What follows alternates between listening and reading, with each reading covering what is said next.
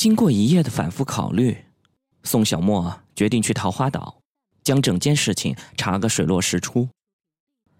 离开别墅的时候，他叮嘱房东老太太一定要照顾好彤彤。为了避开警方，他躲进了一家小旅馆。整个白天，他都埋头于网络，用 Google 搜索出三十六万九千项符合桃花岛的查询结果，然后逐一进行筛选。可郁闷的是，网上却搜不到任何关于韩国桃花岛的信息。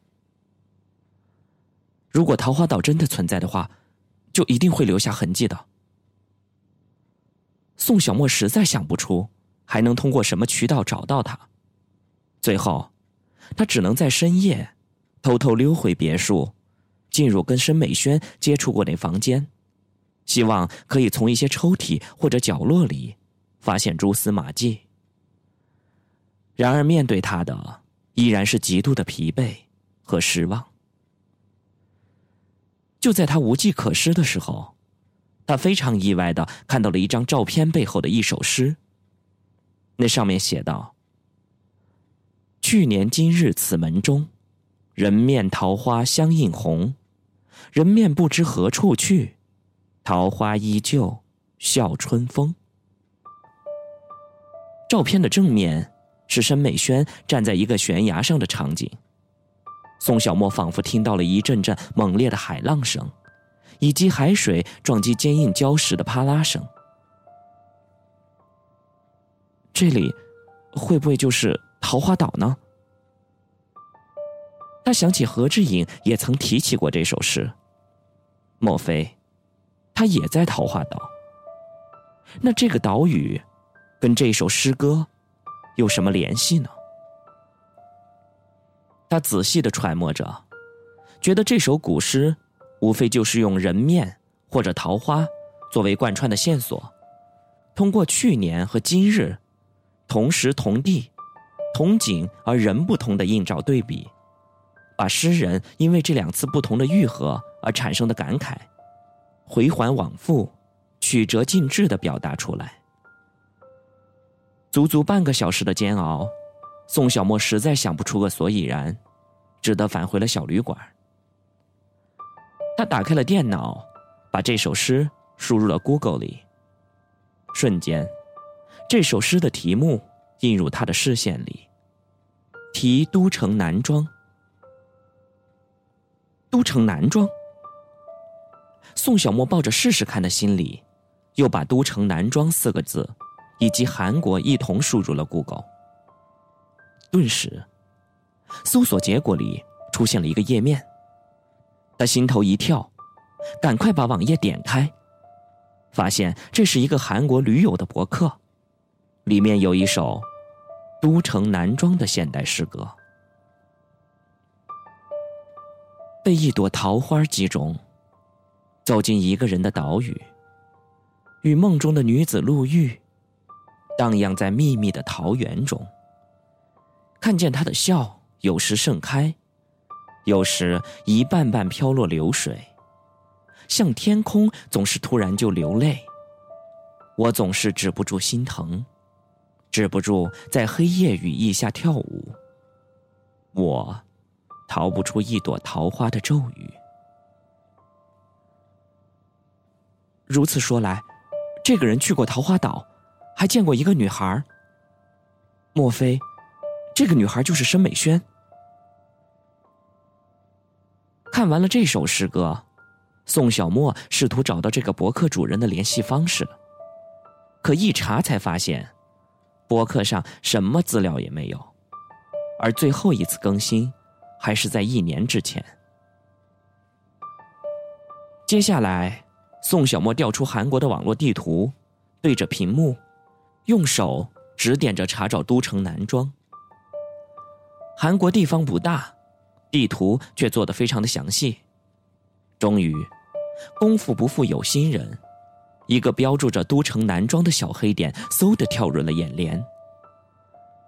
这个位置大约坐落在朝阳湖以东的沿海一带。将近六个半小时漫长的火车旅程，又转了一道大巴。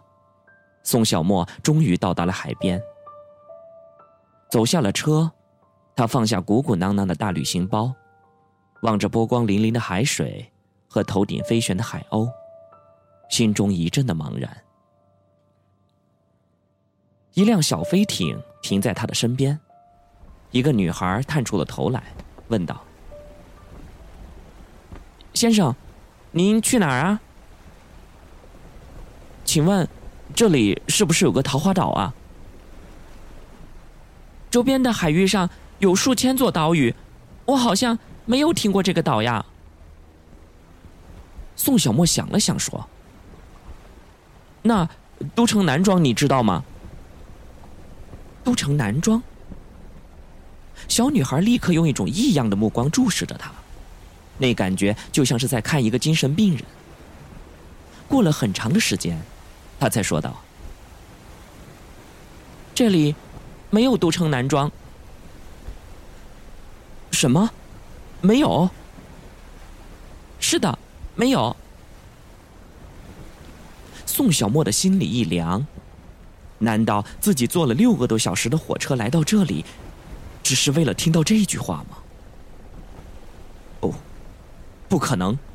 他分明注意到，当他提到“都城男装”这四个字的时候，小女孩的眼中流露出了不安的表情。难道这其中有什么隐情吗？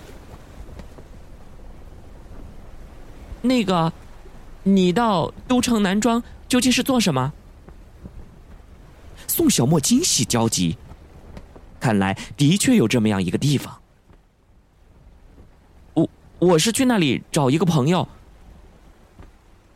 你走吧，不要去那里，那不是人去的地方。为什么？宋小沫顿觉一阵冷冷的风从水面上吹过来。反正我听我爸爸说，那是个埋死人的地方，那个岛。叫都城南庄，几乎没有人。以前是一个墓地，后来有人上去过以后，还看见许多死人都复活了。嗯，然后再后来，就没有人敢去了。我们这一代的人，对那儿都挺忌讳的。我劝你还是不要去了。不行，我既然来了，我是一定要去的。宋小沫固执的说。小女孩发动了小飞艇，说：“对不起，我我帮不了你。”宋小沫有些沮丧，埋头向其他地方走去。刚走了几步，又见那个小女孩折了回来。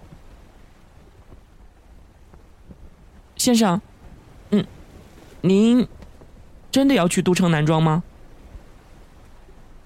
怎么？你你愿意带我去？不是，我有一个朋友知道那个地方，嗯，我可以帮你问问。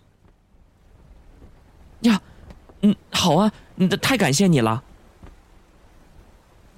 那小女孩拿起了手机，语速很快的说了一通。不一会儿，从远处又驶来了一辆小飞艇，缓缓的停了下来。一个清瘦的男孩从甲板上跳了下来，问宋小沫：“先生，您要去都城南庄？对，桃花岛，你知道吗？我知道，不过那个地方离这里挺远的，船费很贵的。没问题，咱们走吧。哦，还有。”那个小岛比较荒僻，我很小的时候去过一次，不知道现在是否能找到。如果真是，真是那样的话，这个，这个船费，你放心，钱我不会少你的。那好吧，上船吧。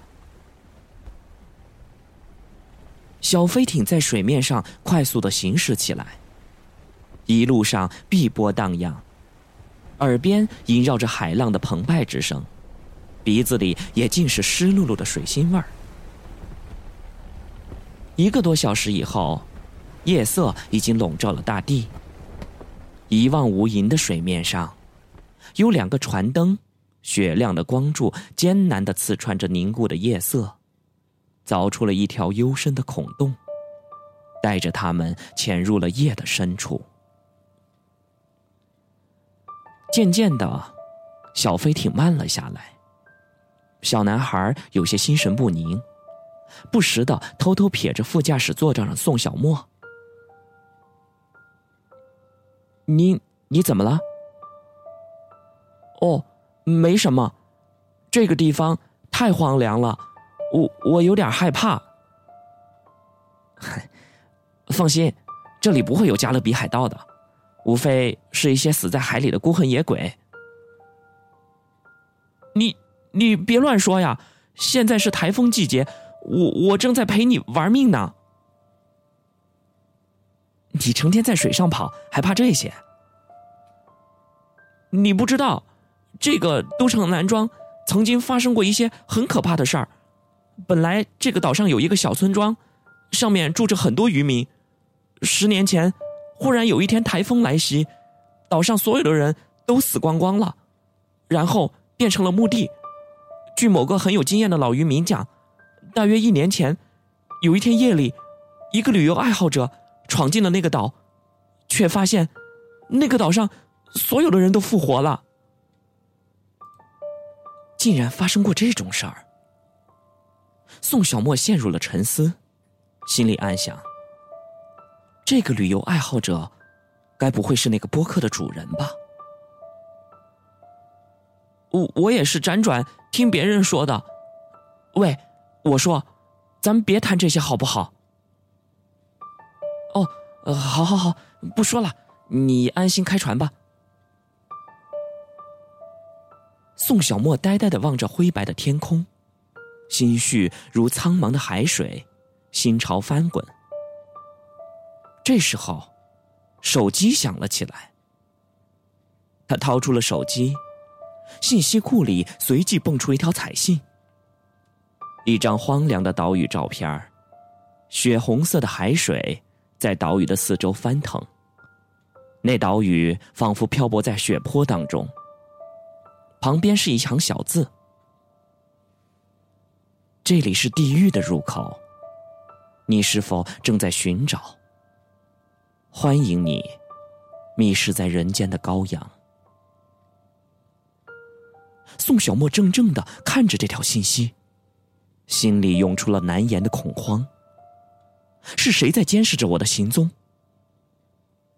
他站了起来，向四周巡视。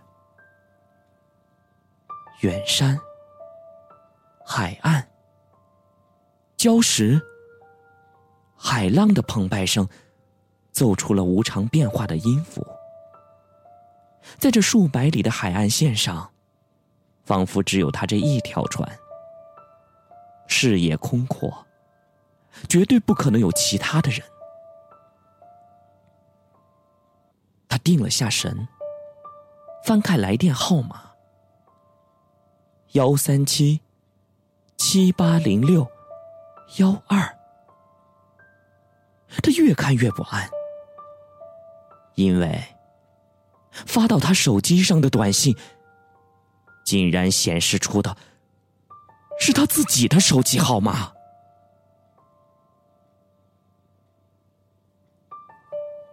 不知过了多久，宋小沫的身体开始麻木，困倦难当。小男孩也在不断的打着哈欠。忽然之间，那男孩兴奋了起来，说：“哎，前面有个岛，都城南庄到了。”宋小沫振作了一下精神，揉了揉眼睛向前看去。只见深灰色的天空下，孤零零的耸立着一座岛屿，依稀还能看见一些随风摇摆的树木。瞬间，心里有一个声音对他说道：“就是这里了。”小飞艇在岸边停了下来，男孩战战兢兢的说：“对不起，我只能送你到这儿，我我不敢上去了。”宋小沫付了钱，走下了船，向男孩挥了挥手说：“嗨，没关系，谢谢你啊。”男孩抬头瞟了小岛一眼，立刻露出了恐惧的神情。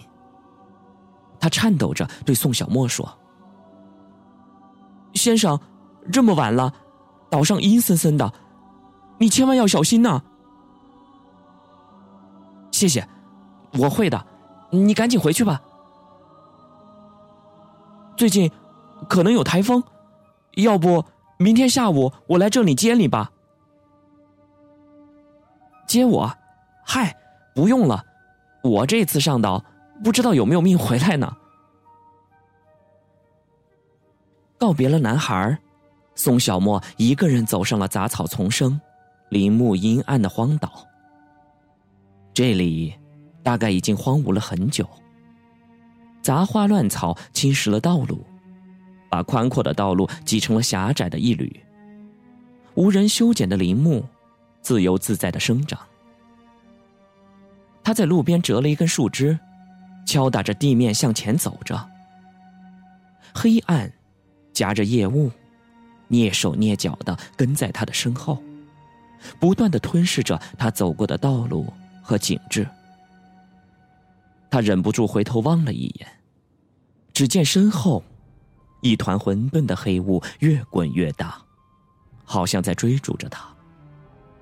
他大吃了一惊，再也不敢回头。就这么走了半个小时，循着手电筒射出的光芒，他依稀的发觉。自己已经站在了一座座坍塌破碎的荒宅之间。这些宅子挤在一起，中间还有一些小石头堆起的小楼。只是如今，只剩下了低矮的乱墙和破烂的栏木，明显是一幅台风过后的惨象。这可能就是小男孩说的那个村庄吧。宋小莫踩着咯吱吱的木头，努力的向四周巡视着。有那么一瞬，他觉得自己真的像是陷入了香港电影《倩女幽魂》的鬼宅当中。只是这里有没有他想找的聂小倩呢？空气里面夹杂着树叶或是动物腐烂的味道。手电的光扫过了一堆碎石，宋小沫忽然觉得有一双眼睛正在冷冷的注视着他。这又将手电略微抬高了一点顿时全身的血液涌到了脑门上，骤然冻结了起来。在他的面前，躺着一具黑色的棺材，而此时。正有一颗白花花、看不清脸的脑袋，从打开了的棺材里缓缓地升了起来。